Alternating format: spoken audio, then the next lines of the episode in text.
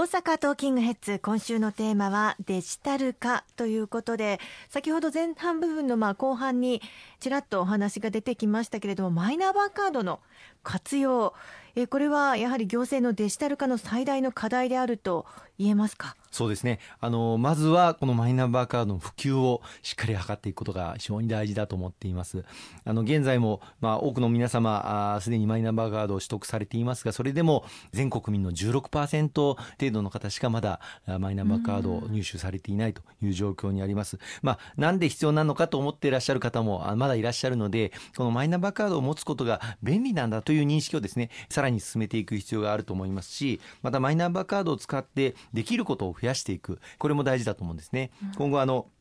マイナンバーカードで、例えば自動車の運転免許証代わりに使っていくこととか、あるいは保険証の代わりに使っていくこととか、あるいは身分証明書、まあこれは今も身分証明書として使えるんですが、はい、それぞれの例えば働かれている企業の身分証明書と一体化していく、こうしたことに使っていくとか、まあ様々な用途が今後拡充していくことが期待されていますので、その便利さというものがさらに浸透していけば、まず普及が進んでいくんではないかなというふうに思います。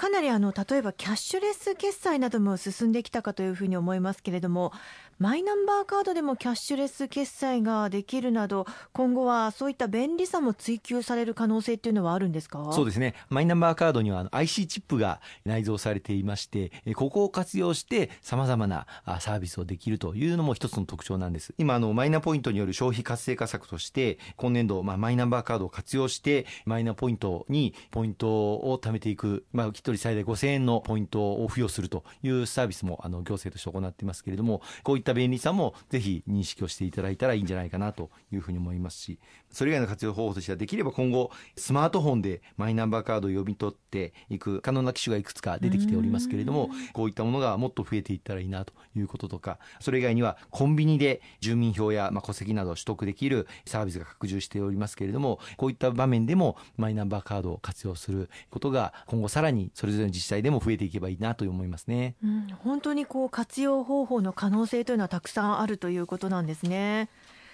そしてさまざまな業界でデジタル化による新しい事業創出もあるかと思います、まあ、単にデジタル化するだけではなくて経済的にも影響を与えていく必要がありますよね。そうですね。特にあの今後、まあ、そういったさまざまな業界のデジタル化が進む中でデジタル人材というものを育成していくという取り組みも非常に大事だと思います、まあ、学校教育の分野でも今ギガスクール構想といいましてすべての子どもたち小中学生1人1台タブレット端末を配備していこうということことを、まあ、これはもともと数か年かけてやる予定だったんですけれども、この際一気に進めることになりまして、今年度、まあ、今実際に学校現場でも配備が始まっているところもありますけれども、今年度中に小中学校生すべて一人一台タブレット端末を配備するということになります。でこれもあの今あ試行錯誤でやっていますので、子どもたちに持ち帰りを認めるかどうか、さらにはそのタブレット端末は配備しても、その教育コンテンツですよね、ソフトの面をどういうふうに開発をしていくか、あのいろんな試行錯誤な取り組みが進められておりまして、その分野でも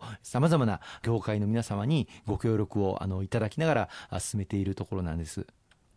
そして2025年には大阪・関西で万博、大阪・関西万博行われますけれども、命輝く未来社会のデザインをテーマにデジタル化した後の人々の生活についても提案されますでしょうか？そうですね。あの大阪・関西万博、あのいろんなアイデアを試す、そういった舞台にあのしていければというふうに思います。例えばあの自動運転の開発も今進んでいますけれども、この大阪・関西万博に向けて空飛ぶ車、これを開発をしていこうという流れも進んでいます。まあ、海外でも進められているんですが、日本でもベンチャー企業はですね、その空飛ぶ車の実証実験をやったりしていますが、これが大阪・関西万博の時に、その万博の舞台で、夢島でみんながそれに試乗することができる、そんなことも試されるんじゃないかと思いますし、またあの、オンラインを通じて、またデジタル化したことで、夢島の会場のみならず、まさに世界中を巻き込んで万博を楽しんでいただくことができる、そういった仕掛けも期待できるんじゃないかというふうに思います。うんそれからあの今オンライン診療っていうのもあったりしますけれども医療のデジタル化などももっと必要でしょうし求められるということは多いですよね。そうですねあの遠隔診療あのようやく本格的に進んできたなというふうに思います離島にお住まいの方々ああるいは山間部にお住まいの方々近くに病院がないという方々やはりこうしたあオンライン診療医療のデジタル化に対する期待というものは非常に大きなものがありますので、まあ、今 5G という新たな通信システムも整備されようとしてきている中また映像も 4K、8K というですね本当に微細な部分まで確認をすることができる、まあ、対面とほとんど変わらないそういった診療をオンラインで遠隔ですることができるという、まあ、技術的にはだいぶ整ってきてますのでこれを医療の現場でしっかりと整備をしていきたいと思います。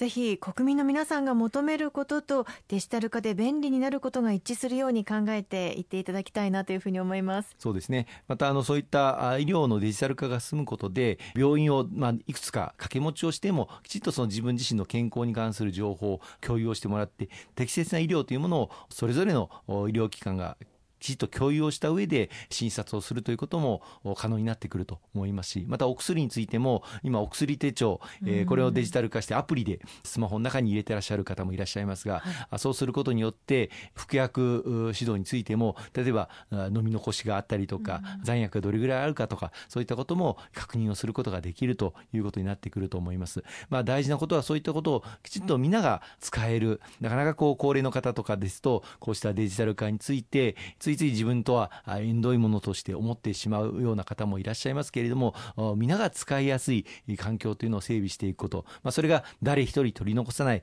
デジタル化社会の構築という、まあ、公明党が一番あの重視している分なんですけれどもこれを浸透していくことが非常に大事になってくると思いますね。今週もいろいろとお話をいただきました。ありがとうございました。